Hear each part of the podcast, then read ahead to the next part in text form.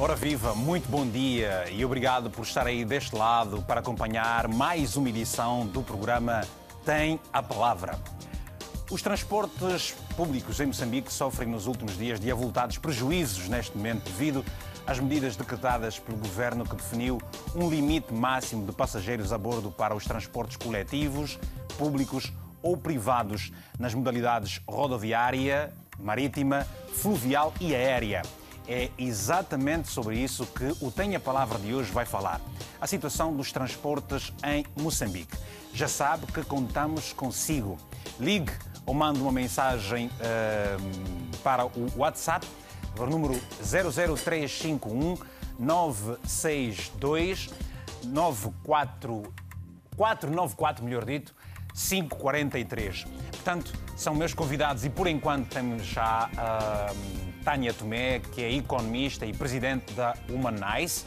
Teremos uh, também ao longo do programa Ambrósio Adolfo, porta-voz do Ministério dos Transportes do governo moçambicano e o empresário Amado Kamal. Como sempre, contamos com o seu telefonema no número que vai estar em rodapé. Você vai ligar para nós, vai dizer o que pensa uh, se está satisfeito com toda a estratégia. Naturalmente, e vamos começar agora, temos a Tânia Tomé. Tânia, muito bom dia, seja bem-vinda ao programa. Queremos perceber, ajudar-nos a perceber certamente como é que está esta questão dos como é que, estão, eh, como é que está esta questão dos transportes públicos em Moçambique. Uh, bom dia, é um prazer enorme poder estar aqui uh, e poder partilhar algumas ideias. Uh, de referir que é uma opinião muito particular minha, não representando absolutamente ninguém nem claro. nenhuma entidade. Um, como é que estão os transportes? É uma pergunta bem difícil e, na verdade, desafiadora uh, uh, neste processo todo que nós temos vindo a passar, que é um processo que não culmina apenas com o Covid, uh, porque antes do Covid tínhamos aqui as nossas crises todas político-militares um, e depois tivemos as, as, várias crises aqui económicas e tudo isso naturalmente afetou o setor dos transportes e continua a afetar. Agora, em particular, com, com o Covid, continua a ser o grande desafio que nós temos efetivamente, com a redução uh, da mobilidade e da circulação, tanto de pessoas como de, de, de meios. Um, em Moçambique, quando nós falamos do, do, transporte público, naturalmente nos remete aqui as, ao transporte, uh, seja rodoviário, como, como das uh, ferrovias, uh, apenas ou unicamente como as vias, portanto, mais utilizáveis. Ah, mas como consumidora, digamos assim, ah, não sou bastante utilizadora, portanto, do transporte público, mas hoje enfrenta-se de facto ah, um grande desafio com uma redução, dado as limitações aqui impostas pelas condições que nós vivemos hoje. e, portanto, é um problema e é um problema pelo qual hoje iremos discutir. Muito bem, Tânia. E essa perspectiva, a, a, a componente a, pública para. Porque há duas perspectivas, há a mobilidade e a de carga. Acabaste por estar a falar da questão da mobilidade e da carga. Portanto, o transporte de carga, quer para, para a via rodoviária ou ferroviária, ela é muito importante para a alavanca da economia de um país. E com estes eh, eh, estas restrições todas, essas novas medidas tomadas pelo governo, como é que estão os empresários a safarem-se dessa situação? Porque eh, tudo o resto vai culminar com as dificuldades para a própria população, ou não?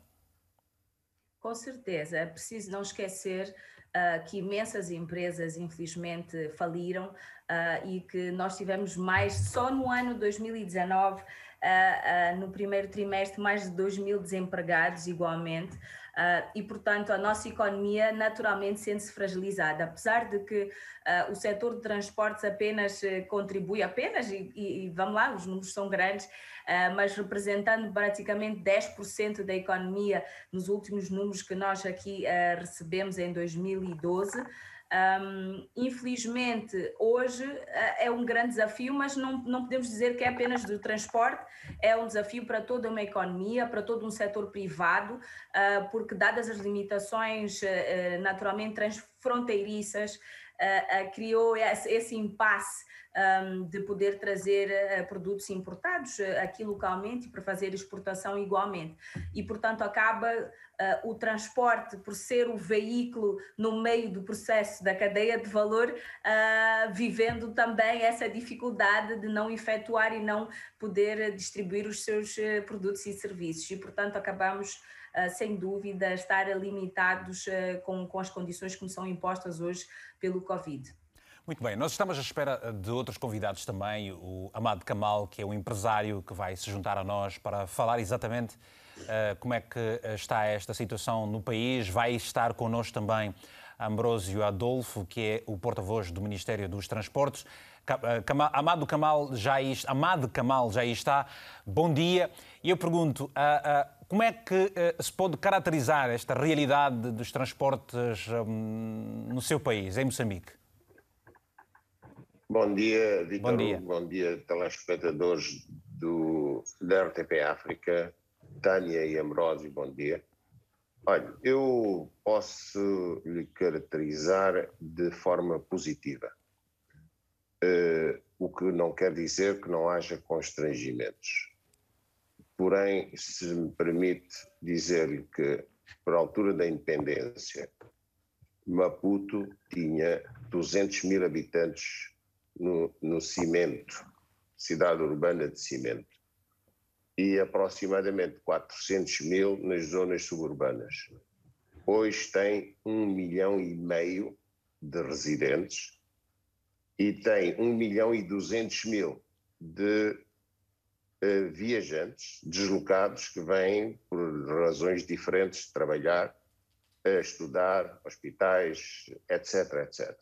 Portanto, o, o desafio de, da mobilidade hoje, é aquilo que é a área metropolitana de Maputo, começa a 100 quilómetros da cidade de Maputo. Portanto, por via rodoviária são 88 quilómetros, de Ressane Garcia para Maputo e da Manhissa para Maputo.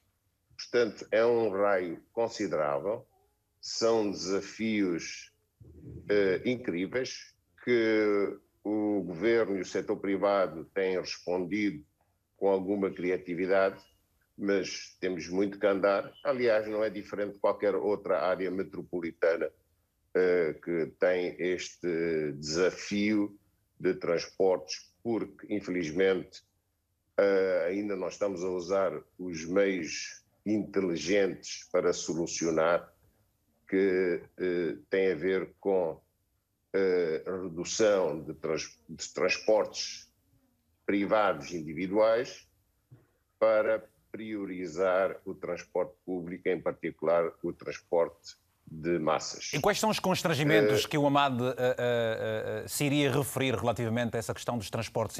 Agora está a falar, por exemplo, da questão da mobilidade, em que envolve os cidadãos que que se deslocam de um ponto ao outro com as alternativas que foram criadas, como disse, mas há a perspectiva também de, de, de transportes de carga. Mas falou das, dos constrangimentos. Quais são? Olha, eu, no que diz respeito à mobilidade, os constrangimentos, de facto, têm muito a ver com uh, tudo aquilo que tem a ver com transportes. Tem a ver com políticas, tem a ver com infraestruturas e tem a ver com meios. Destes três pilares, eu priorizo uh, as políticas, porque nós temos um milhão e 200 mil pessoas que, a partir das 5 horas e 30 da manhã até às 8 horas, se deslocam para o centro da cidade de Maputo e depois, a partir das 15 às 18 e 30 o regresso. Este desafio não tem solução, a menos que se usem medidas inteligentes. Quais seriam essas medidas inteligentes exemplo, que se refere? Quais seriam essas medidas inteligentes? A, a primeira seria uh, maior oferta. A segunda, e a maior oferta não significa maior número de transportes públicos, de autocarros, seria a maximização desses meios e uma delas seria a diversificação dos horários entre escolas, função pública, eh, serviços indústria. E esse é um plano Portanto, que o Governo tem em carteira? É um plano do Governo já ou uma, uma proposta do setor uh, privado? É uma proposta e o Governo tem estado a estudar. Uh, agora, com a pandemia, essa questão tornou-se prioridade, mas, como deve calcular, é muito complexo mexer uh, em diferentes setores profissionais de, de, da sociedade, mas eu julgo que uh, esta é a primeira solução, não, não envolve investimentos diretos.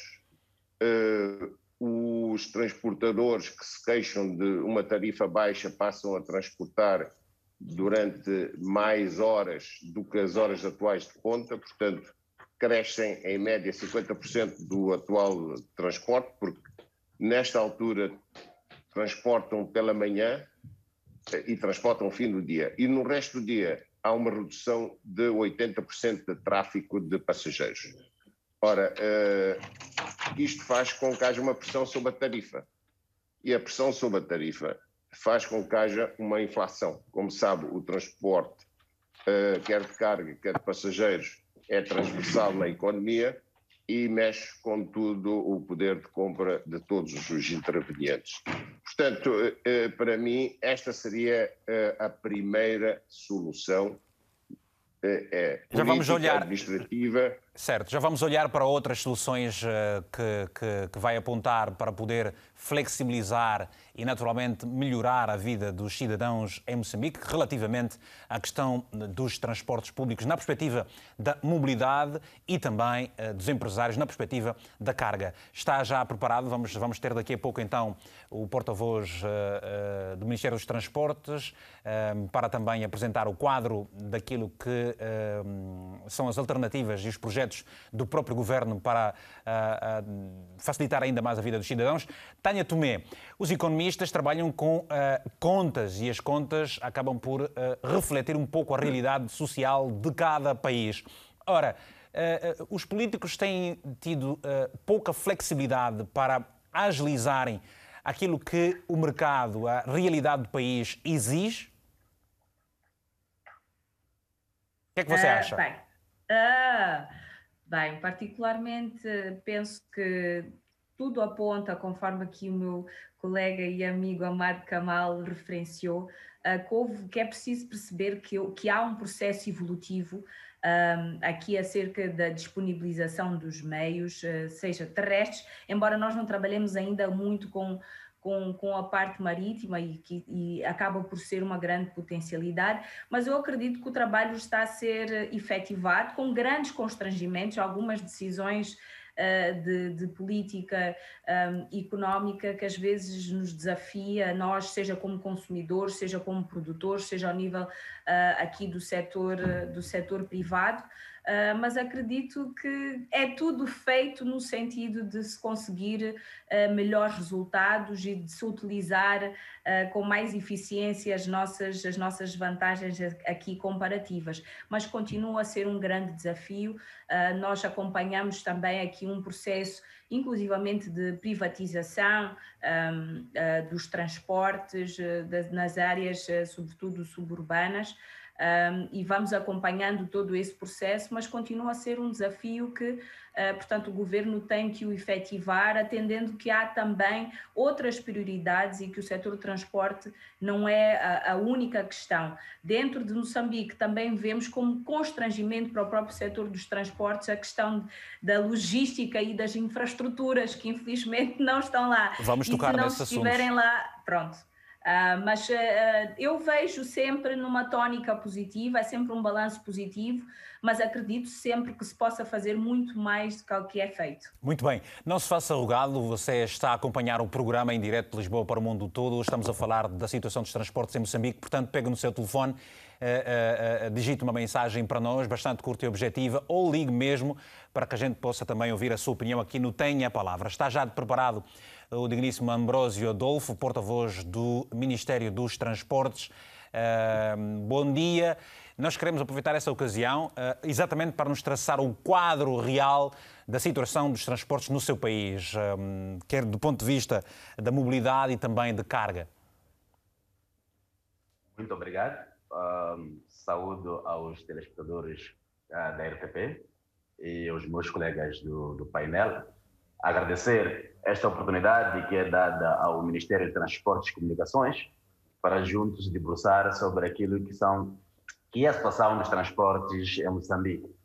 É importante trazer aqui à, à, vista uh, de que o setor de transportes e comunicações em Moçambique ele lida-se com os transportes em todos os modais, mas também lida-se com as infraestruturas uh, de transporte ferroviário, portuário, aéreo e lida-se com transporte rodoviário, mas não com infraestrutura de transporte rodoviário. Uh, olhando para uma, uma visão global sobre o setor de transportes, nós podemos afirmar que o setor de transportes está a corresponder de forma positiva, não obstante os desafios que existem. Uh, é importante fazer esta avaliação, como diziam os meus colegas do painel, em termos da contribuição para o PIB, falamos de 10%, e um dos objetivos primários do transporte é garantir a mobilidade de pessoas e bens, garantir aquilo que é coesão social, garantir o desenvolvimento uh, do país. Portanto, é, para essas frentes todas é importante uh, subdividir as atividades de desenvolvimento por várias áreas. Posso dividir por transporte de passageiros, dividir por transporte de carga, posso dividir por cada tipo de modal de transporte para especificar, especificar aquilo que é o, o, o que está a acontecer uh, no desenvolvimento do sistema de transportes. Uh, mas percebi que o, o, início da conversa foi mesmo relativo ao transporte público urbano de passageiros. Esta é uma perspectiva. Há desafios, há evolução. Uh, como caracterizava o meu colega de painel, o Kamal, sobre aquilo que é a situação da área metropolitana, que é a área de Maputo, que é a mais complexa. Entanto, há desafios relativos àquilo que a pandemia trouxe. As medidas tomadas, acertadas pelo governo, como pode-se observar pela redução daquilo que é o nível das infecções. Entanto, uh, contudo, essas mesmas medidas uh, pressionam este mesmo setor de transportes uh, se olharmos para a questão de a mobilidade de pessoas que devem sair ao mesmo tempo e devem regressar todos ao, ao mesmo tempo uh, para um sistema de transporte em que o número de parque automóvel uh, cresceu de forma exponencial. Em 2010, a cidade de Maputo tinha cerca de 400 mil uh, viaturas, hoje estão a falar de cerca de 900 mil viaturas. Portanto, este crescimento do parque automóvel, este crescimento da população não foi acompanhado pelo desenvolvimento de infraestruturas, tendo em conta que as infraestruturas demandam investimentos avultados. Contudo, é necessário nós nos eh, reinventarmos para trazer essas soluções. As soluções básicas, elas passam por criação daquilo que chamamos de sistema de transportes de massa em diferentes corredores. Para a cidade de Maputo, que não é a, que é a mais complexa, sem descurar aquilo que é o desenvolvimento das outras áreas, ah, nós olhamos para o desenvolvimento do transporte público urbano que deve estar eh, ligada ao desenvolvimento urbano, tendo em conta que a planificação do desenvolvimento urbano está assente aos municípios este mesmo deve planificar aquilo que é o crescimento e o desenvolvimento da mobilidade. Se nós concentrarmos a população numa determinada zona, colocarmos cidades ou zonas densificadas, é muito fácil desenvolver um sistema de transporte de massas. Muito o bem. O que está acontecendo em Maputo, temos um desenvolvimento uh, para, diferente, para três rotas que uma das rotas para Matou Lagar, já, outra para Marcoene, outra para Albazim. Já nos vai falar, já, já, nos vai, já nos vai certamente caracterizar uh, uh, uh, todo um conjunto de informações e estratégias para cada uma das rotas que se está a referir. Vamos aproveitar a ocasião para também ouvirmos as palavras do Aldemiro Gabicho, que está ao telefone a partir de Maputo, e depois vamos ler algumas mensagens que nos foram também enviadas. Aldemiro, muito bom dia. Tenha a palavra, se faz favor. Ah, muito obrigado. uh, por esse espaço e pelo tempo uh, para poder deixar aqui uh, a minha opinião acerca do, do problema, dos problemas de transportes uh, cá em Moçambique. Uhum. Olha, o problema de transporte aqui em Moçambique, ou principalmente em Maputo, ainda é um desafio para o governo. Refiro-me a vários pontos. O problema, o governo transporta, transporta ou tem uma requisição de transportes e não consegue fazer a manutenção dos mesmos transportes. Dois, uh, a falta de pontos, os pontos de acesso agora foram implementados pelo Conselho Municipal, acho que foi uma valia, mas, porém, há, há várias pessoas que chegam na cidade de Maputo e quando chega a hora da ponta, existe uma certa concentração de uma lotação de transporte que, uh, eventualmente, de uma certa forma, faz com que as pessoas levem muito tempo nas paragens à espera de transporte. Ou seja, o, governo não tem uma estratégia uh, mais eficiente para diminuir o tempo de espera uh, de, por parte dos passageiros, é isso? Sim, tem, tem, tem sim, mas uh, pelo que eu tenho observado, não tem se cumprido essa estratégia. Quem não cumpre? Tem vários pontos de acesso. Quem é que não cumpre? Os transportadores não cumprem. Uhum. Porque desde o momento que chega o transporte, já tá, a paragem está muito cheia. Então, quando chega o transporte, as pessoas têm tendência de lutar, como estou a ver aqui nas imagens, têm tendência muito de lutar uh, uh, coisa, uh, atrás do transporte. Ou seja, há uma procura maior do que a oferta. A procura é maior do que a oferta, é isso? Exatamente. Uhum. E mais? E, e olhando, olhando para, para o transporte ferroviário, eu acho que o governo deveria apostar muito mais no transporte ferroviário do que no transporte terrestre. Por quê? as estradas cá em Moçambique ou em Maputo estão totalmente esburracadas. Então leva com que o transporte, o, o, o transporte leve pouco tempo em uso. Muito bem.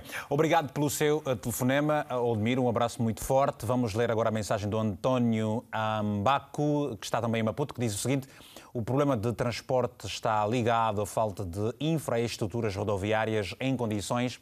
Investe-se muito na compra de autocarros e esquece de, eh, de, se, melhorar, de se melhorarem as estradas. Uma opinião do uh, este telespectador.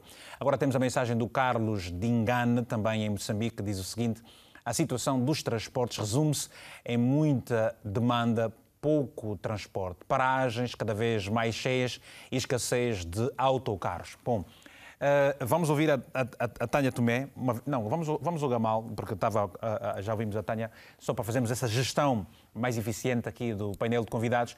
O que é que nos pode dizer sobre estes pontos, quer o que nos foi, os que nos foram enviados pelos, pela, por mensagem e também a opinião do Odmiro?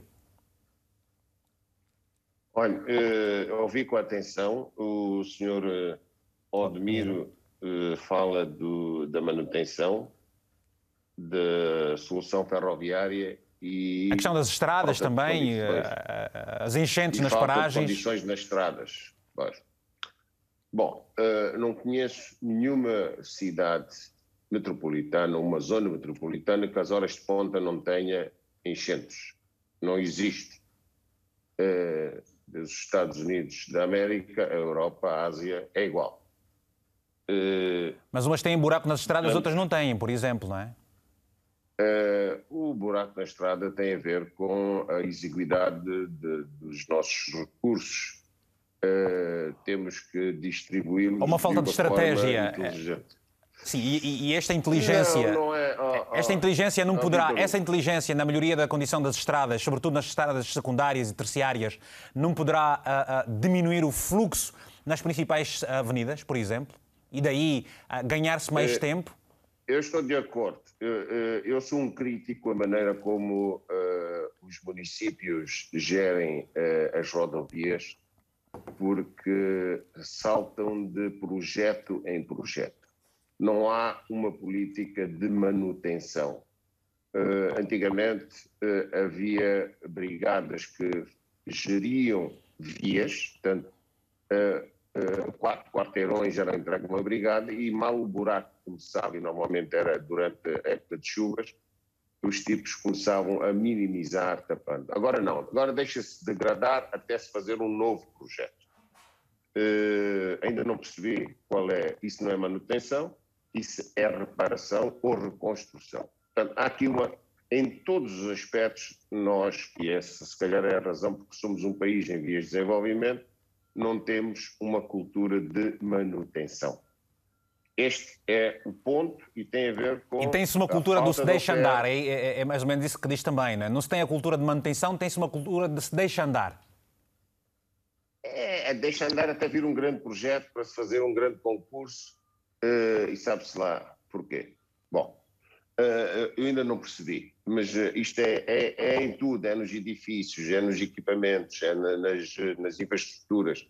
Há uma falta de cultura de manutenção. Porém, o Admiro fala na solução ferroviária, eu estou de acordo, ela cresceu muito nos últimos, desde 2016, a oferta ferroviária cresceu bastante, melhorou a qualidade, eh, eh, quer pública, quer privada, ambos estão a prestar um excelente serviço, quer os CFM, o nosso Ministério de Moçambique, quer a Metrobas, oferecem soluções muito criativas, muito interessantes e reduziu a pressão. Agora, eh, fique aqui entendido que não há nenhum país que ganhou a guerra contra uh, o tráfico construindo infraestruturas. Não existe. Uh, a solução é reduzir o número de veículos que venham para o centro urbano, oferecendo uma solução de transporte público inteligente, eficaz e competitiva. Sincronizada. Esta é a solução.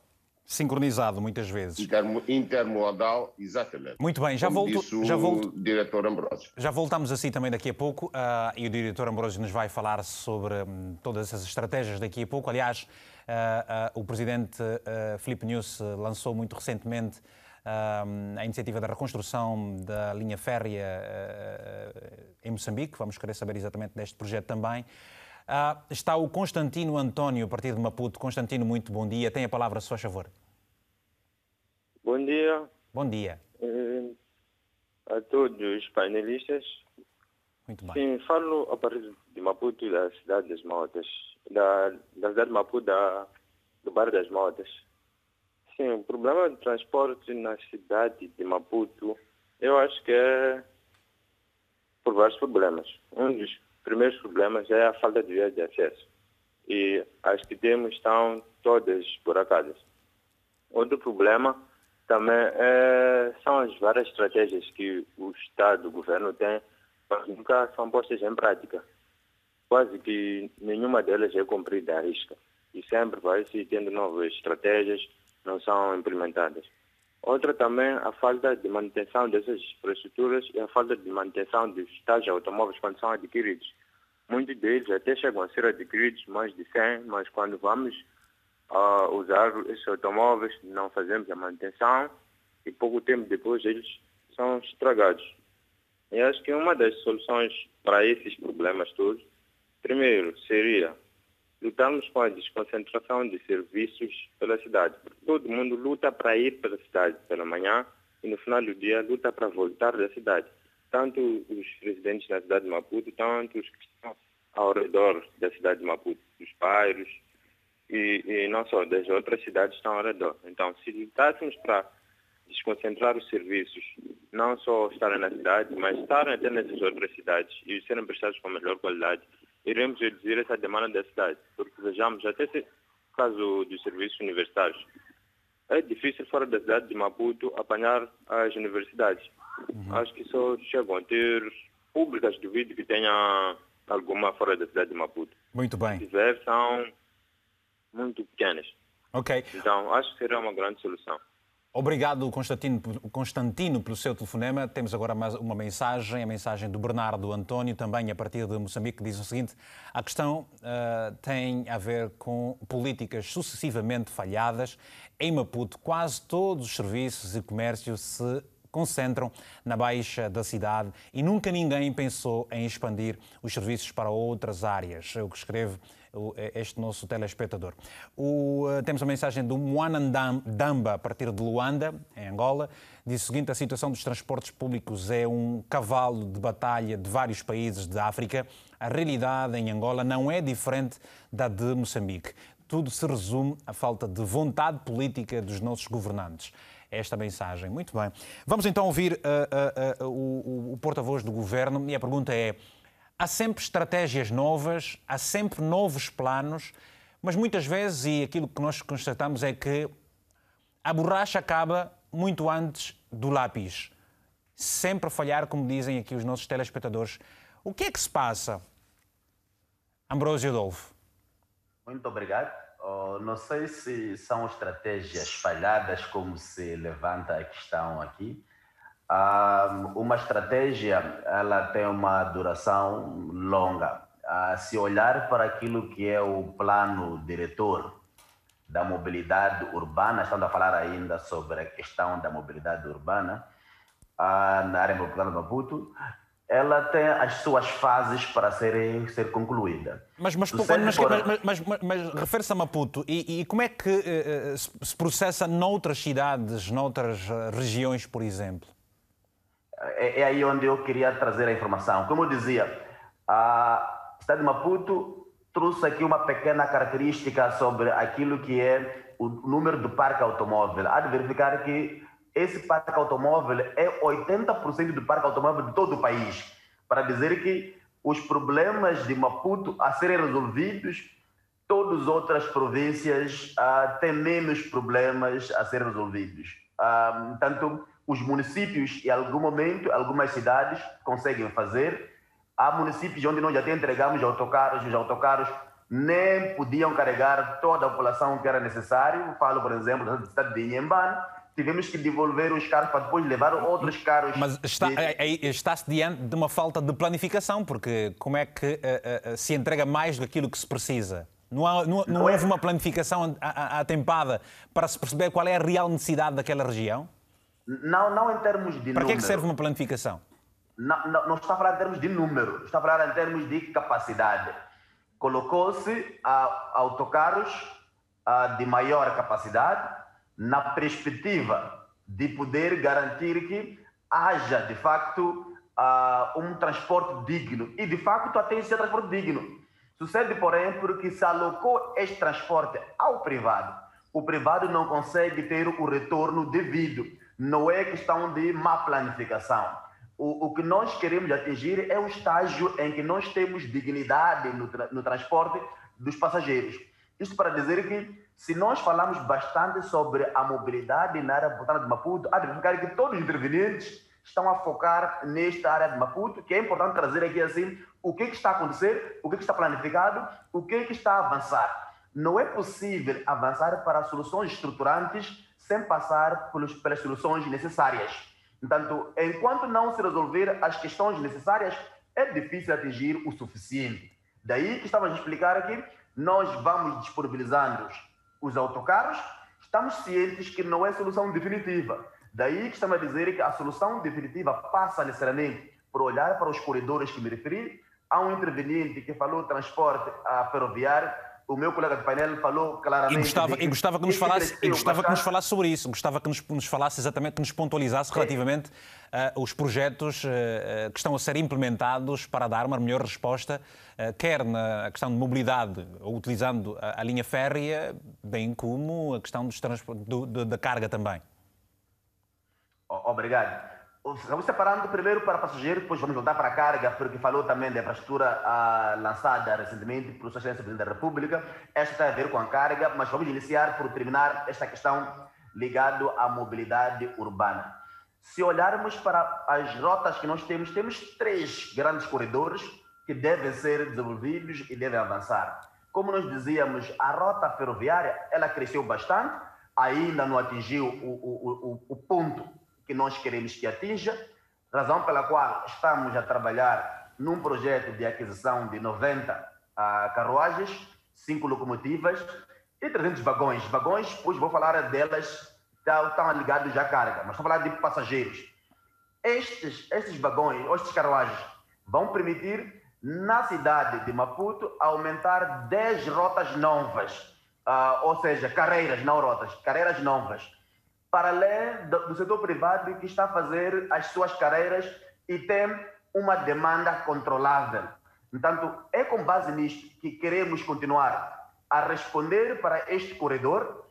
Falamos do corredor Maputo-Matolagar e que poderá crescer depois para Boan uh, e, no entanto, também poderá crescer depois para ir para, para Maracuene de forma muito eficiente. Hoje temos algumas carreiras, mas é necessário uh, elevar cada vez mais. Uh, na cidade de Maputo temos 10 carreiras hoje a funcionar, queremos aumentar mais temos 9, queremos aumentar mais 10 para ficar 19. Esses dados, esses dados, esses dados são muito importantes, de facto, mas há, há, há uma coisa, há um, há um, aspecto que nós estamos aqui também a, a anotar, é que eh, fala nos números. Uh que vão suprir a, a, a, a, grande necessidade de transportação de mais pessoas. No entanto, parece que isso não é acompanhado de infraestruturas. Ou seja, em muitas paragens nós vemos pessoas que ficam em pé, debaixo de, de árvores para poderem entrar num comboio, por exemplo. Por que é que não se acompanha com uma estrutura? E há pouco tempo o senhor falou em dar dignidade aos passageiros. Ora, quando se refere à dignidade, em que, é o que é precisamente?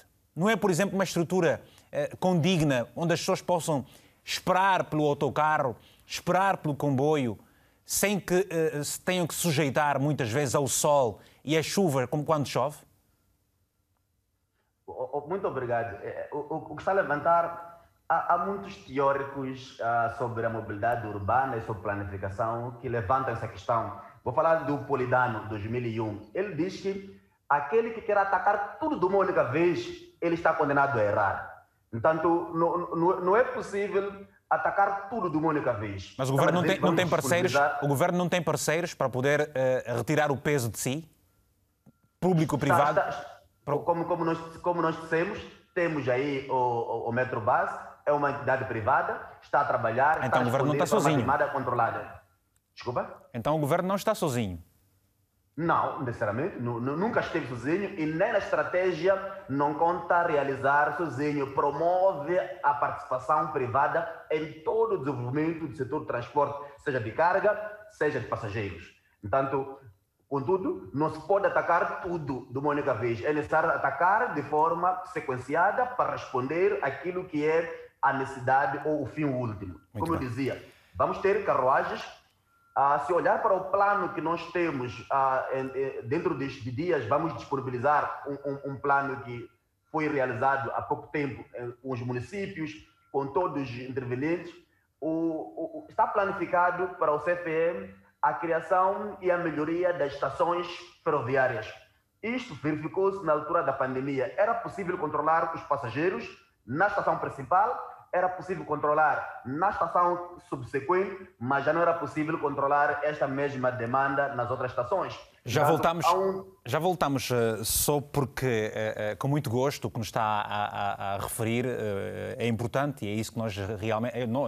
os telespectadores estão à espera de saber quais são os projetos do, do governo moçambicano para atender à necessidade dos transportes, nas suas mais diversas variantes. Vamos aproveitar para ouvir a opinião do Aristides António, a partir de Maputo. Aristides, muito bom dia. Tem a palavra, se faz favor. Bom dia. Estou para pedir Aristides Agostinho. Agostinho. Está bem, Aristides Agostinho. Muito bem. Faz favor, Aristides. Tudo maninga nice por aí? Está satisfeito com os transportes? Já apanhou um My Love hoje? É, é, é, estar satisfeito, não há como estar satisfeito na, nesta realidade em que, em que nós estamos a viver. Uh, porque eu estava aí a acompanhar, estava a dizer que o objetivo principal dos transportes é garantir com que o povo né, chegue aos seus destinos. Estamos a falar de local de trabalho uh, e, e, outras atividades que podem vir a ser menos importantes. Uh, mas o que tem acontecido, nós, nós, nós em Moçambique, em termos de, de, de transporte, muito antes da pandemia, nós já tínhamos este problema. Não sei se o Vitor consegue perceber. E, e, e o nosso governo consegue tomar medidas e como estou a dizer, estratégias em formas subsequentes, mas essas estratégias acabam não beneficiando o povo. Se estamos a dizer que nós já tínhamos problema de transporte e olhamos para a realidade estamos a dizer dos tais 3-3 ou 4-4, uh, será que isto iria, de uma certa forma, dar este conforto ao público? Porque o, o que costuma acontecer hoje em dia é que quando os moçambicanos já estão eh, em postos ou que possam tomar decisões, eu acho que esquecem um pouco de ser povo. O povo sofre hoje, não somente por esperar na paragem, para chegar no seu ponto, para chegar no seu destino final, acaba sendo sofrimento por causa da questão dos encurtamentos, dos encurtamentos das rotas. Muito obrigado. Vitor, eu gostava, eh, Sim. só para chegarem ao Basílio de Benfica para depois se gastar só na ida mais de 30 meticais. Então, qual, qual é essa estratégia que está a fazer que o povo não está a sentir isto? Nós precisamos perceber isso. E a cada dia nós estamos a tomar medidas para aliviar, ok? E, e nós estamos a olhar o que, é que está acontecendo exatamente dentro dos transportes e, ou, ou mesmo nas paragens. Nós estamos a dizer que estamos a ter estratégias, mas o povo neste momento encontra-se a sofrer. Muito obrigado pelo seu telefonema, obrigado pelo seu telefonema, muito uh, bom dia, um abraço bem forte. Vamos agora ouvir também a opinião do Pedro Gonga. Pedro, uh, muito bom dia a partir de Luanda, tenha a palavra, se faz favor. Bom dia, Vitor Gomes. Uh, bom dia a toda a produção do, do, do Tem a Palavra e também nossos ilustres uh, convidados. Faz favor. Pronto, Vitor Gomes, um, eu acho que deveriam também convidar a, ali o Ministério das Obras Públicas de Moçambique, porque uh, o que o nosso amigo porta-voz dos transportes nos está a passar, está a passar a ideia de que o objetivo do Ministério do Transporte é só mandar autocarro na, na, nas estradas mas uh, tais estradas, essas não existem, estão todas esburacadas. Se não vejamos, oh, Vitor, um, tu oh, tens todos os serviços centralizados no centro da cidade, Todo, todos os ministérios tu tens na cidade, as melhores escolas tu tens na cidade. Qual é, qual é o modo que você tem de desafogar a cidade a nível do trânsito do transporte público. Não é mandar os autocarros para a via, é reparar a, a, a, a malha, a, malha viária que não está boa. Não é possível tu resolver o problema do transporte público a nível de Moçambique, ou me refiro uh, propriamente de Maputo, sem reparar as vias, as, as, vias de acesso, as estradas. Não vale a pena. O que é que acontece? Tu tens, o, o nosso, o nosso amigo ali falou-nos que inicialmente eram 400 autocarros, agora passou para 900. Vitor, 900 autocarros numa estrada inexistente não, não, não, resolve o problema. Esse pessoal está nos, está, está nos vender sonhos. Está, está, está nos vender sonhos. A minha questão agora é, os problemas estão identificados. Qual é a solução? A solução não passa em meter autocarros. O que é que, o que, é que os governos uh, da África têm feito com os acordos feitos com os outros países? Temos que aprender. E o nosso amigo, o nosso amigo aí do, dos transportes, certeza que já viajou, já foi para Portugal, viu como é que funciona o sistema público do, do transporte em Portugal. Peguem um exemplo prático e metem a funcionar. Agora, estar a nos dar autocarros sem estrada. Oh, amigo, estamos a vender sonhos aqui. Obrigado, obrigado. obrigado. Temos agora o Júlio uh, Zandamela, a partir de Maputo. Júlio, Bom dia, tenha a palavra, se faz favor. Bom dia. Bom dia. Bom dia aos painelistas e bom dia ao apresentador e aos telespectadores que, nos assistem. É, sim, é, a questão de, de, de transporte em Moçambique é uma questão já crônica, é, que se arrasta há, há bastante tempo, né? É, assim como é, alguns intervenientes comentavam acerca de, de, de uh, uh, uh, diziam que a questão das vias de acesso era um dos, dos, dos problemas. Uma das questões, uma das questões que fazia com que a questão do, do, do, dos transportes fosse, fosse, fosse problemática eu concordo plenamente e tenho também a acrescentar que eh, essas vias de acesso são o fato dessas vias de acesso serem, serem estreitas. Isto faz com que eh, condicione o, o, o, o problema do, do, transporte aqui em Moçambique. Porque, qual, vejamos... Eh, qual deveria ser a solução? Aponta a solução, faz favor, queremos Zandamala. A solução qual seria para si?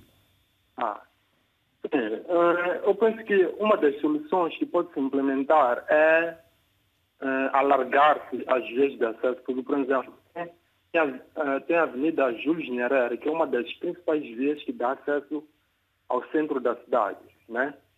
E esta via só tem uma faixa para cada sentido, uma faixa de, de rodagem para cada sentido. Eu penso que isso não, não, não faz sentido, né? Muito bem. Então, uma das dimensões que eu, que eu, que eu, eu quero aqui elencar é, é o alargamento dessas vias, pelo menos uma via como a Júlio Nyerere, pelo menos no troço, a partir de Chalane até a Praça da Juventude, tinha que se alargar, pelo menos ter, no mínimo, três faixas, uh, uh, uh, três faixas para cada, para cada, para cada, para cada sentido. Obrigado e pelo seu telefonema. Poderia, o mesmo poderia se, se, se, se implementar nas outras vias de acesso que eu penso que encontram-se exatamente na mesma situação. Obrigado. Muito obrigado pelo espaço. Obrigado, muito bom dia, obrigado pelo seu telefonema. Temos agora a mensagem do, de Isler Ismael, que está também em Moçambique, que diz o seguinte: existe muito uh, oportunismo. Uh, na subida de preços, eh, principalmente nos transportes aéreos, numa altura em que estudamos com, uh, estamos com a situação do conflito militar na zona de centro e norte do país. Portanto, agora vamos, eh, daqui, vamos ter agora mais uma, mais uma, agora é o Sidónio, uma mensagem do Sidónio Assis, a partir de Maputo, que diz o seguinte: o problema de transporte em Moçambique tem que ver com o aumento exponencial da população, o que podemos chamar de êxodo rural. Por outro lado, a falta de infraestrutura como vias alternativas de acesso. Obrigado. Mais uma mensagem, hoje temos várias mensagens e queremos agradecer por isso mensagem do Anildo Munguambe, eh, também em Moçambique, diz o seguinte: é necessário descentralizar os serviços. Podemos ter muitos autocarros, boas estradas, mas se os serviços públicos e privados estiverem concentrados no mesmo local, haverá sempre complicações. Muito bem. Tânia Tomé, já há algum tempo eh, calada, uh, e é sempre uh, com, com, as contas, não é? Uh, o, o constrangimento em função do fluxo no trânsito, as pessoas perdem muito tempo e isso terá ou, ou, ou não algum efeito na produtividade laboral? Olha, eu talvez quisesse começar um bocadinho à volta dos comentários e das perguntas que foram Faz efetivadas, um, que, eu, que eu teria algum contributo a dizer. Em primeiro lugar, eu acredito muito que tem que haver, de facto, um diálogo e uma integração entre o Ministério das Obras Públicas, o Ministério das Finanças uh, e, portanto, o Ministério dos Transportes. Eh, nas soluções que são colocadas em cima da mesa, à volta não apenas da estratégia que deve, deve ser estabilizada, porque nós focalizamos muito na estratégia, pensando que é a estratégia que delimita o plano de ação e a gestão de prioridades, e acaba, por uh, existirem falhas e grandes desafios nesse sentido. Primeiro, porque, portanto, tudo o que se aponta como plano de ação pode não ter em conta este pensamento de longo prazo e, portanto, a gente corre sempre para salvaguardar ou apagar fogos. Um, e acho que esta medida de pensamento de longo prazo é extremamente importante dentro destes processos. Em segundo lugar, é preciso também perceber que, em alguma medida, a questão dos meios de transporte também uh, terá um relacionamento com, com a nossa questão do saneamento, e, portanto, mais uma vez vem a questão da obra pública. Os nossos buracos muitas vezes vêm de medidas de tapar buracos que é fazer coisinhas de, de muito curto prazo, onde nós fazemos esta gestão de ir tapando várias vezes o mesmo buraco, um, e quando vem uma chuvinha, qualquer que ela seja, dado a nossa, o nosso desafio aqui da gestão do saneamento, não temos para onde escoar as águas e isso acumula-se e em pouco tempo os, os buracos tapados voltam a abrir. Então, acredito muito que temos que realmente fazer esta questão do pensamento de longo prazo. Nesse mesmo pensamento de médio e longo prazo, a forma como nós colocamos a ambição de fazer os investimentos não pode ser apenas a pensar em comprar os carros ou as ferrovias ou os meios que são necessários para permitir a mobilidade, mas também tem que ser o pensamento de qual é realmente aquilo que chamamos de capital de giro, o fluxo de caixa, para efetivar a manutenção dos mesmos. Porque o que acontece? Fazemos grandes investimentos e avultados investimentos, uh, uh, portanto, aqui em, em, em, em materiais de mobilidade, e depois, sem a manutenção, é uma perda enorme, é uma perda enorme para todos. Uh, e um quarto componente que é extremamente importante é realmente esse diálogo com o Ministério das Finanças. Até porque eu acredito muito que todos os investimentos que são colocados em, em, em cima da mesa devem ser investimentos que devem dialogar com aquilo que é a cadeia de valor, é? do princípio até o final da caminhada. Então, se eu coloco um, um automóvel numa estrada que não está que não está boa ou que está estragada ou que tem uh, algum tipo de constrangimento ou desafio, uh, quer dizer, acaba que o investimento que é feito acaba por não, não efetivar como eficiente. As outras duas questões, para mim, são questões muito particulares, não apenas com Moçambique, mas com a realidade africana, que é a questão da responsabilização das entidades, das entidades públicas no seu, no seu serviço. Mas essa questão, Tânia, peço desculpas, peço desculpas, Tânia. Sim, sim. Relativamente a essa questão, gostava que eh, falasses do seguinte: a própria, a, a própria burocracia, muito, muito, burocracia administrativa, a questão da corrupção e conflitos de interesse, de que forma é que este, estes aspectos também contribuem para que o país esteja na situação em que está? Em muito, em muito. Lá está mais uma vez. A questão da burocracia e a questão da falta de transparência são, são problemas que nos fazem assentar onde nós estamos hoje e, sobretudo, com a questão da responsabilização. Está tudo interligado, mas aí já vamos, ó Vitor, para a questão do sistema de justiça e de ter um sistema de justiça efetivamente funcional que permita uh, que as responsabilidades sejam de facto colocadas em cima da mesa. Mas eu eu acredito muito que, uh, havendo, na verdade, uma, uma organização independente que pudesse fazer a fiscalização e a inspeção uh, uh, e a responsabilização das entidades, eu acho que nós haveríamos de ter muito mais, muito mais resultados. Isto não apenas para dizer, por exemplo, que algumas decisões, infelizmente, as, as decisões que são estabelecidas em cima da mesa de, de, alocar certos fundos, às vezes são. Decisões políticas, nós... não é, Tânia? Decisões, decisões políticas. políticas é? Decisões políticas, naturalmente. que muitas políticas. vezes chocam com a visão um, de economistas e de outros uh, uh, operadores de mercado, é isso?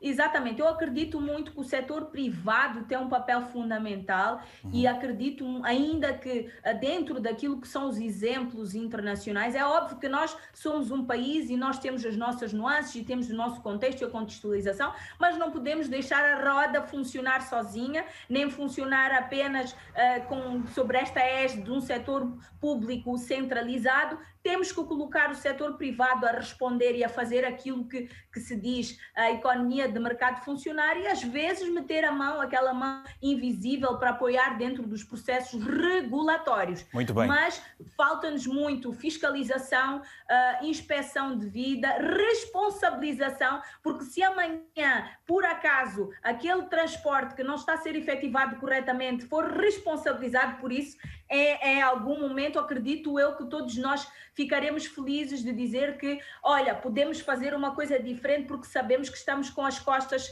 quentes em cima da mesa. Então, Tânia, em resumo, em resumo pode-se dizer, em resumo pode-se dizer que o problema está identificado. Bom, uh, uh, vamos, aproveitar, pois, vamos aproveitar, aliás, daqui a pouco o próprio uh, Adolfo vai falar sobre também o investimento na linha de Ressano Garcia e a linha do Limpopo e de Porto de Maputo. Portanto, vai, gostávamos que falasse, por exemplo, da questão dos investimentos no, no próprio Porto de Maputo, uh, quanto a drenagem, acesso, cais de desenvolvimento de terminais e muitos outros. Está ao telefone o Narciso Macamo, a partir de Maputo, uh, capital moçambicana. Bom dia, Narciso. Está sim, bom dia, como estão? Nós estamos maravilhosamente bem aqui deste lado. E daí? Aqui, aqui também, graças a Deus, estou bem. Então, isso é bom. Hoje, hoje, hoje apanhou, apanhou um, o My Love e não houve problema absolutamente nenhum, não é? Está tudo bem com os transportes em Moçambique. Não, no, os transportes em Moçambique não, não estão nada bom. E não estão bem por quê? O governo o que é que tinha que fazer? O, o que o governo tinha que fazer? A cidade de Maputo, quando foi construída, foi, a cidade de Maputo, quando foi construída, foi construída na base com o número dos habitantes que haviam naquela altura. Então, o governo deve deixar de usar todos os ministérios que estão na cidade. Irem pôr na cidade da Matola, que é perto da cidade de Maputo, levarem, diferencializarem, porque mesmo querendo alargar as estradas, não há como, porque a cidade é, é muito pequena. O que, é que o governo tinha que fazer? O governo tinha que levar outros ministérios, irem pôr em Maracuene, aonde. Então, o que eles iam de novo fazer? Iam estudar estaticamente quais quantos habitantes existem aqui na cidade do Maputo, porque aqui na cidade existe muito aquilo que chamamos de êxodo rural. Então, o que o, o governo tem que fazer é, o nosso governo tinha que, o município e o governo tinham que entrar em consenso, porque tem novas zonas de, de expansão, onde a população vai habitar. O que, é que o governo tinha que fazer? O governo tinha que fazer lá hospitais, fazer lá os parques dos carros e fazer o estudo daquela população lá. Fazer escolas, as altas escolas, porque as grandes escolas estão cá na cidade de Maputo. Então, praticamente, muita gente que sai das zonas rurais vem para cá no Maputo. Então, tinha que fazer, levar essas escolas, tudo que está aqui na cidade, porém também naquelas zonas para para desenvolver o. Para não haver muito caos aqui na cidade. Obrigado, Narciso, pelo seu telefonema. Bom dia, um abraço bem forte. Celestino Pioca, a partir de Benguela. Bom dia, bom dia. Há também muito, muitos constrangimentos uh, uh, com o setor dos transportes em Benguela? É, bom dia para si, bom dia para a vasta audiência. Bom Dizer dia. que é, a, nível de Benguela, essa questão não é tanto, não, não há tanto congestionamento, porque a primeira coisa, nós não temos um serviço. Usa muito culpa-pata, não é? Também essa é a solução. Exatamente, exatamente. esse, é, esse é o meio mais eficiente que se usa aqui para poder. E tradicional, porque... tradicional, o transporte nas motos. É? Exatamente.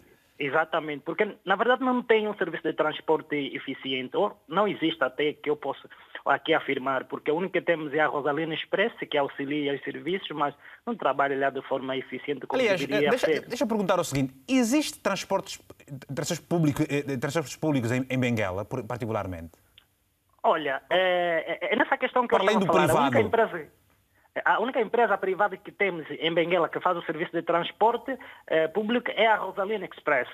E, na verdade, os serviços ainda são muito precários e não tem uma articulação eficiente como deveriam funcionar os serviços de transporte. E qual a opinião que tem para Moçambique? Do... Ah, a questão do Moçambique, na verdade, é, é, depois de ouvir tanta gente, a questão do ordenamento do território é importante acompanhar o planeamento dos transportes porque nós temos aqui a falar de muita de infraestrutura e isso tem a ver com o ordenamento do território.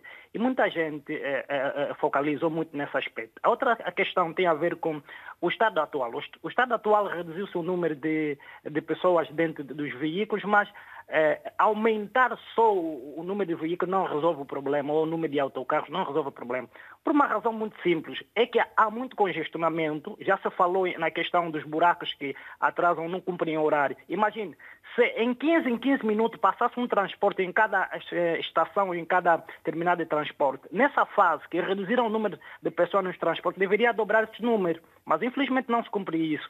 E a outra questão tem a ver com a legislação própria para serviço de transporte. O que nós constatamos que não existe realmente uma legislação própria, porque quando há uma legislação própria e há o incumprimento daquilo que a legislação diz, realmente vêm as punições, como disse a Tânia, e, e, e disse muito bem, a, a, a, a, vez a impunidade eh, de não cumprimento daquilo que existe, nesse caso, não existe uma legislação própria que eu possa acompanhar que lege o serviço de transporte em Moçambique. Obrigado. E isso, por um lado, acaba por não ajudar o serviço de transporte. Obrigado, Celestino Pio, com um telespectador assíduo também aqui do nosso programa. Temos agora uma mensagem mensagem de Cris ou X, que está em Moçambique, diz o seguinte: a situação dos transportes é crítica e os governantes não têm noção disso porque eles andam de carros particulares, não sentem a dor que o povo passa no dia a dia. Uma outra mensagem do Slava, também a partir de Maputo, que diz o seguinte: a espera de transportes provoca atrasos para chegar ao trabalho. Chega-se a perder duas horas na fila de, do autocarro. O governo promete melhorias nas vias e nos transportes, mas nada acontece. Num autocarro com 37 lugares, é normal encontrar lá 100 pessoas. Portanto, agora temos a, a, a Amélia Daniel, uh, um telefonema, e depois vamos é uma mensagem da Amélia Daniela e depois vamos ouvir também a opinião de uh, uh, Amad Kamal. Uh, Amélia diz o seguinte: Moçambique, ela, aliás, ela está em Moçambique, diz que o sistema de transporte é um atentado à saúde antes mesmo da Covid-19. Um atentado à moral e à dignidade. O governo não conhece a realidade do povo e são enganados com relatórios falsos. Muito bom. Bom, muito, é, é preocupante essa. É, é, é, essa, essa mensagem, ao invés de ser bom, quis dizer. Amado Kamal, uh, É para si agora uh, uh, o momento para ouvirmos a sua voz, depois do que uh, foi aqui dito. A, a, a, sua empresa opera no setor da mobilidade, é uma, é uma, empresa de transporte e opera no setor da mobilidade e também de cargas. como é que as tecnologias, o que é que essa empresa trouxe de inovação para tirar, retirar o peso dos cidadãos e contribuir mais ainda para a economia e para a sociedade com emprego e por aí fora? Eh, muito obrigado, Vitor Hugo. Eh, a Metrobus, que é a nossa empresa, eh, trouxe um serviço intermodal que transporta desde 60 quilómetros de arredores de Maputo, na área metropolitana de Maputo, para a cidade de Maputo. O que nós oferecemos é um modelo diferente, trouxemos uma solução para uh, cidadãos que têm transporte próprio, que o possam deixar em casa e nós vamos buscá-los com autocarros, uh, cumprindo as regras uh, de mobilidade internacional, portanto, transportamos passageiros sentados, cintos de segurança, câmaras de vigilância e sistema digital de acesso. Portanto, há um sistema de bilhética, eh, não há circulação de dinheiro e as pessoas uh, usam o autocarro para ir para a estação ferroviária e da estação ferroviária para o centro urbano e aí tem outros autocarros que os distribui pelo, pelo resto da cidade e vice-versa no, no final do dia. Este processo uh, tem tido muito sucesso. Uh, nós uh, fizemos um estudo após o primeiro ano e percebemos que deixamos 3 mil automóveis ou nos parques das estações ou em casa das pessoas. Portanto, retiramos de, de uma via que era problemática onde se demorava uma hora e meia para fazer 40 quilómetros. Portanto, uh, veja o custo, o incômodo, o stress uh, e a poluição, para não falar dos riscos de acidente, que se tinha que fazer logo pela manhã e ao fim do dia para, para se transportar. E este tráfico uh, gerava Outro problema é que o esposo ou a esposa trabalhava num lado da cidade, uh, o cônjuge no outro e o filho ia para uma escola com um horário diferente. Dado o stress do tráfico, não era possível partilharem a mesma viatura. Então, um casal jovem de classe média acabava por ter que ter três carros, um para o motorista levar a criança e ir buscá-la à escola, um para a esposa e para o trabalho e outro porque uh, o tráfico era incrível. O que é que isto fez? Aumentou o tráfico na via, nas vias, aumentou uh, o parqueamento, a cidade ficou incomportável e os custos da família em mobilidade triplicaram. Uh, o Metrobus conseguiu convencer e consolidou, ao fim de, destes três anos e meio, já transportamos uh, 8 milhões de passageiros uh, o serviço funciona ao minuto, uh, com segurança, com eficiência, uh, e as pessoas falam por si. Dizem, é, é, é pena e lamentável que não tenhamos mais acesso à linha para poder oferecer o nosso serviço continuamente. O e... doutor Ambrósio dizia há bocado que compraram mais uh, carruagens para o serviço público, mas o problema não está na carruagem, o problema está no acesso à linha. Uh, uh, se nós pudéssemos continuamente fazer, nós trabalhamos só nas horas de ponta.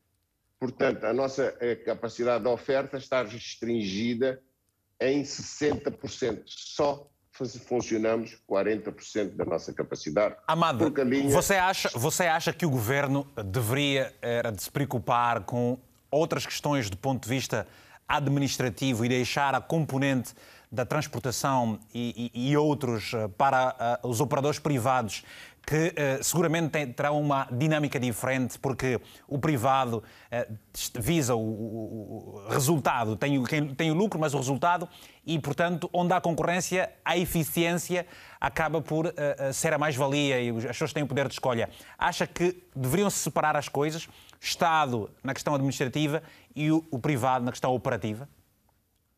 Não tenho dúvidas nenhumas. Os números falam por si. O Estado não tem cultura nem vocação para fazer a prestação de serviços, uh, o Estado devia ficar pelas políticas e pela supervisão, uh, fazer cumprir a lei. Uh, no fim, não temos nem políticas, nem supervisão, nem serviços. Portanto, eu dou-lhe um exemplo. até 2015, as maiores empresas de transporte público urbano eram do Estado, empresas públicas que estavam a sob a tutela do Ministério de Transportes. Há uns anos atrás passaram para os municípios, a situação piorou. Uh, uh, qualquer das maneiras, o que eu posso dizer é que até 2015, a média, vida útil de um autocarro de transporte público na empresa pública transportava na vida útil 300 mil passageiros. Uh, e o carro ia para sucata de 2016, o Ministério de Transportes eh, trouxe uma nova política que é de louvar e distribuiu este, este plano 1000, 80% foi distribuído para o setor privado e estes autocarros hoje, até hoje, já têm transportado em média 1 milhão e 500 mil pessoas. Ou Veja seja, a diferença. três vezes mais quase, três vezes mais. Vamos cinco agora... vezes, cinco, cinco mais. vezes mais, cinco vezes mais. Muito bem. Vamos então ouvir Portanto, a, a, as os palavras. Números falam por si. Os números falam por si, com certeza. E quem vai responder a isso mesmo é o Ambrosio Adolfo, porta-voz do Ministério. Mas, uh, uh, Vitor Hugo, se me permite, eu tenho um outro compromisso, já tinha avisado isto. Uh, agradeço esta oportunidade, Sim. mas está em boas mãos porque dois especialistas, um economista social e um especialista de políticas eh, transporte. Ambrósio é dos mais antigos no Ministério de Transportes, apesar de ser jovem. Pois. Eu acho que estão, estão bem entregues. Muito bem, nós queremos profundamente agradecer a amabilidade que teve em se juntar a nós e deixar ficar esse subsídio de todo valioso para hum, a percepção real do que se passa em Moçambique relativamente ao setor dos transportes. Como tem o seu compromisso e porque é empresário, o tempo ela é fundamental para alavancar uma economia. Muito obrigado, bom dia e até a próxima. Muito bem, Ambrósio Adolfo, por favor, as respostas que uh, se recomendam a este ponto foi há pouco levantado. O governo deveria ou não eh, deixar de ser uh, jogador e árbitro no mesmo campo? Muito obrigado. Ah, talvez enquanto o Kamal sair, vou falar de um assunto que ele levantou. Diz que ficamos sem política, sem supervisão e sem serviços, e depois volta a dizer que o governo trouxe uma boa política de, uh, do Plano Mil. Então, é, é só para dizer que há políticas, no, o, governo continua com políticas claras. quando falamos de transporte e dizemos que está, está, está mal, eh, trazemos aqui uma visão não muito correta. Uh, o transporte interprovincial está a andar sem nenhum problema, tem o retorno dos investimentos, está a transportar as pessoas sem nenhum problema. O transporte de carga está a responder aquilo que é a demanda nacional e regional Basta dizer que cerca de 85% de carga que é manuseada nos portos nacionais é uma carga em trânsito e essa mesma carga consegue chegar aos destinos. Há desafios, há. O Porto de Maputo está a trabalhar naquilo que é a contínua uh, reabilitação, modernização. Estamos a falar agora de um investimento de cerca de 92 milhões de dólares para a reabilitação de cerca de mil metros de cais fez o aprofundamento do canal de acesso, permitiu a entrada de navios uh, de forma histórica que nunca conseguiram uh, escalar o Moçambique. Tinham que escalar os países vizinhos para baldear, para depois chegar aqui assim em marés altas, com pouca carga. Hoje, os navios de linhas vão diretamente aos portos nacionais, Porto de Maputo, Porto de Nacala. Porto da Beira continua com o, o, o problema de ah, do nível de canal, que não pode passar dos 8 metros de profundidade, mas o Porto de Maputo consegue trazer navios de grande calado. Estamos a falar de infraestruturas ferroviárias que são alimentadores desta, deste mesmo porto. Falo da, da, da linha de Ressane Garcia, a linha de Lipupo. São linhas que estão a receber a manutenção preventiva, infraestruturas ah, de arte, falamos das pontes, a serem reforçadas para garantir cada vez mais acesso de carga para os portos. Está a trabalhar naquilo que é ah, o terminal de carga em trânsito, que muitas vezes chama-se Porto Seco, em Ressane Garcia, para permitir que os caminhões possam colocar a sua carga. Em Nassana Garcia e Nassana Garcia possa vir via férias para uh, o porto, descongestionando aquilo que é o número de caminhões que circulam pelas estradas e permitindo o alívio para que o próprio transporte público urbano possa ter maior frequência fora do tráfego que se verifica hoje em dia.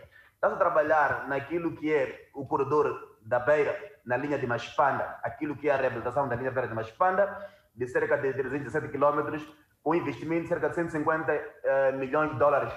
Mas, mas, pode aproveitar e falar também do aeroporto do TET, por exemplo. Uh...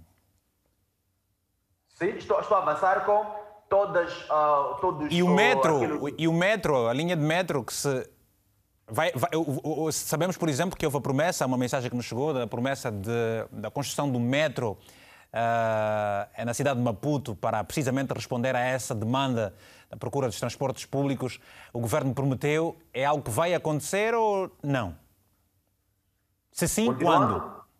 Uh, se, se, se, posso regressar para o transporte público urbano, era só para trazer uh, aquilo que é o panorama do desenvolvimento de infraestruturas ao longo dos corredores. Em 30 segundos vou terminar a questão do o corredor de, de, da Beira, como eu dizia, temos a linha de Maspanda, temos o novo ramal que nós estamos a, a, a desenvolver, que a Associação da República lançou a primeira pedra através da soldadura a, da linha férrea de Dona Ana até Vila Nova da Fronteira, de cerca de 44 quilômetros, no investimento de 30 milhões de dólares, para responder cada vez mais aquilo que é demanda nacional e demanda regional. Falo de infraestruturas de transporte, mas falo de corredores de desenvolvimento por onde passam essas infraestruturas devem trazer o desenvolvimento econômico e é o que se verifica ao longo dos corredores. O corredor de Nacala também estamos a trabalhar com o próprio Banco Mundial num projeto de conectividade da África Austral para reabilitar aquilo que são algumas rodovias que alimentam a espinha dorsal e também trabalhar com aquilo que são fronteiras de paragem única, trabalhar com as políticas que vão criar a redução daquilo que são as barreiras a, a, a, comerciais e também estamos a reabilitar o porto de Nacala para aumentar a sua capacidade de cerca de 100 mil TUs para, 150, para 250 mil TUs. Portanto, eh, está-se a modernizar todas as infraestruturas para contínua resposta da demanda nacional e regional e não temos nenhum problema em termos de capacidade. E o metro? Estamos a. Está, estamos a terminar o programa, gostávamos de responder essa sim, questão sim. do metro, que foi Vou prometido só para terminar a, a parte das, da, da Nós estamos a terminar o programa. Nós estamos a terminar o programa e é importante que nos fale, aliás, fale para, para, para, para os telespectadores moçambicanos relativamente à promessa do governo do metro. Vai acontecer ou não vai Obrigado. acontecer? Indo para a questão do transporte público urbano, como referia dos três corredores, o, o Kamal levantava a questão de acesso à linha. Quando eu dizia 90 carruagens, vamos ter das 90 carruagens cinco automotoras que vão continuar a responder aquilo que o metro faz. Contudo, a única diferença é que estará na linha que é uma linha que é servida para passageiros e para carga. Não, mas é preciso, é, é preciso, é preciso especificar. Uh, Metrobase é a empresa de, de, de, de, de Amad, Amad uh, que falou, Metrobase. Mas eu pergunto a questão do metro, aquilo que temos, por exemplo, aqui em Portugal, a linha vermelha, a linha azul, a linha amarela, a linha verde, um, o metro de superfície. É, é o que estou a explicar. Sim. Temos uma linha que hoje em dia serve para carga e serve para passageiros e temos cinco automotores que estão a trazer nós, não o metro base, para fazer aquilo que o metro faz. Contudo, a diferença entre automotora e metro é que a automotora tem linha dedicada. Mas é, é, é, é linha ferroviária que está a se referir? Sim, sim, sim, sim, sim. Estou falando de linha ferroviária, sim. Mas não houve a promessa o, da de um metro de superfície mesmo cidade? É o que estou a falar, estou a avançar para aí, para explicar com clareza. É, é necessário que fique claro o conceito.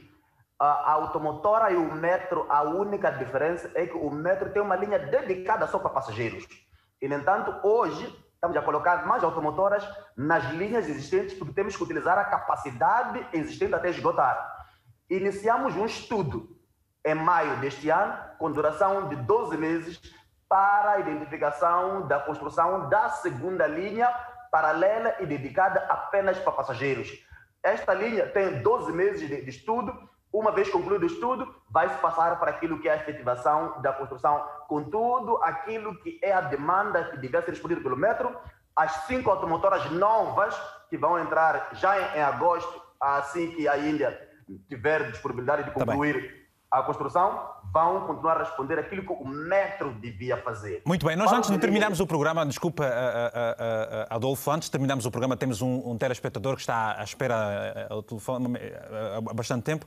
Antes leio a mensagem do Orlindo, o Achave, que diz o seguinte, que o Achave, que ele está na beira, diz o seguinte: a situação dos transportes em Moçambique é realmente uma dor de cabeça, ainda mais no contexto atual. Temos rotas mal definidas que acabam por trazer constrangimentos para a população e cria superlotação.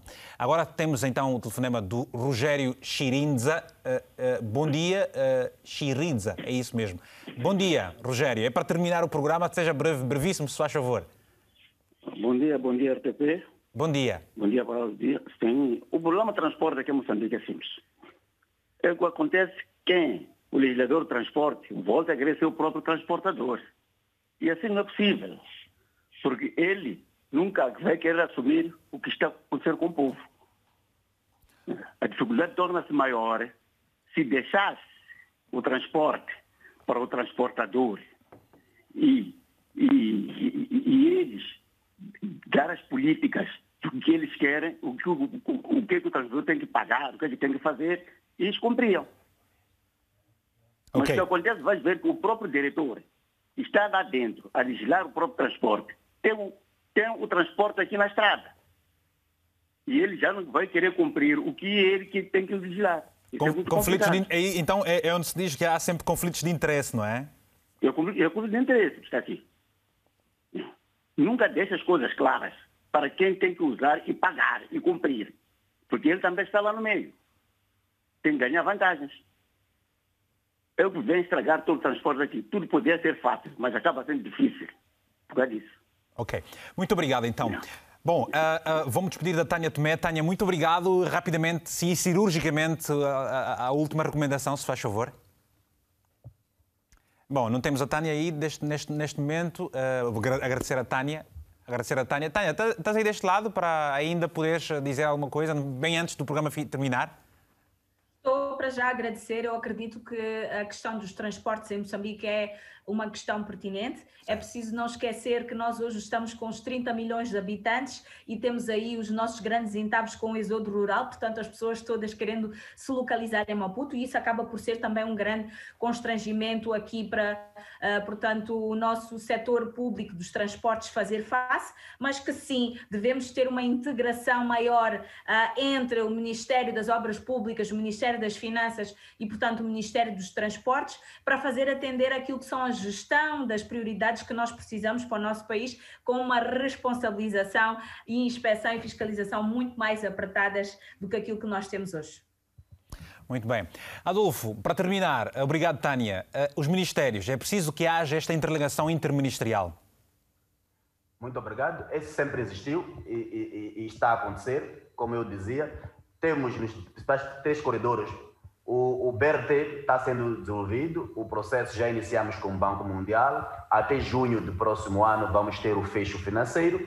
Com base neste fecho financeiro, teremos a construção em 24 meses do BRT que vai sair entre Museu Baixa para Maguanini e de Maguanini para Zimpeto. Estes dois corredores, um ferroviário Maputo Matolagar, outro Baixa Museu Maguanini, Muzimpeto, vão descongestionar e o terceiro será na N1 para fechar os três grandes corredores a ser desenvolvidos. Muito então, obrigado. Com isso, Muito... teremos solução dos transportes em Moçambique.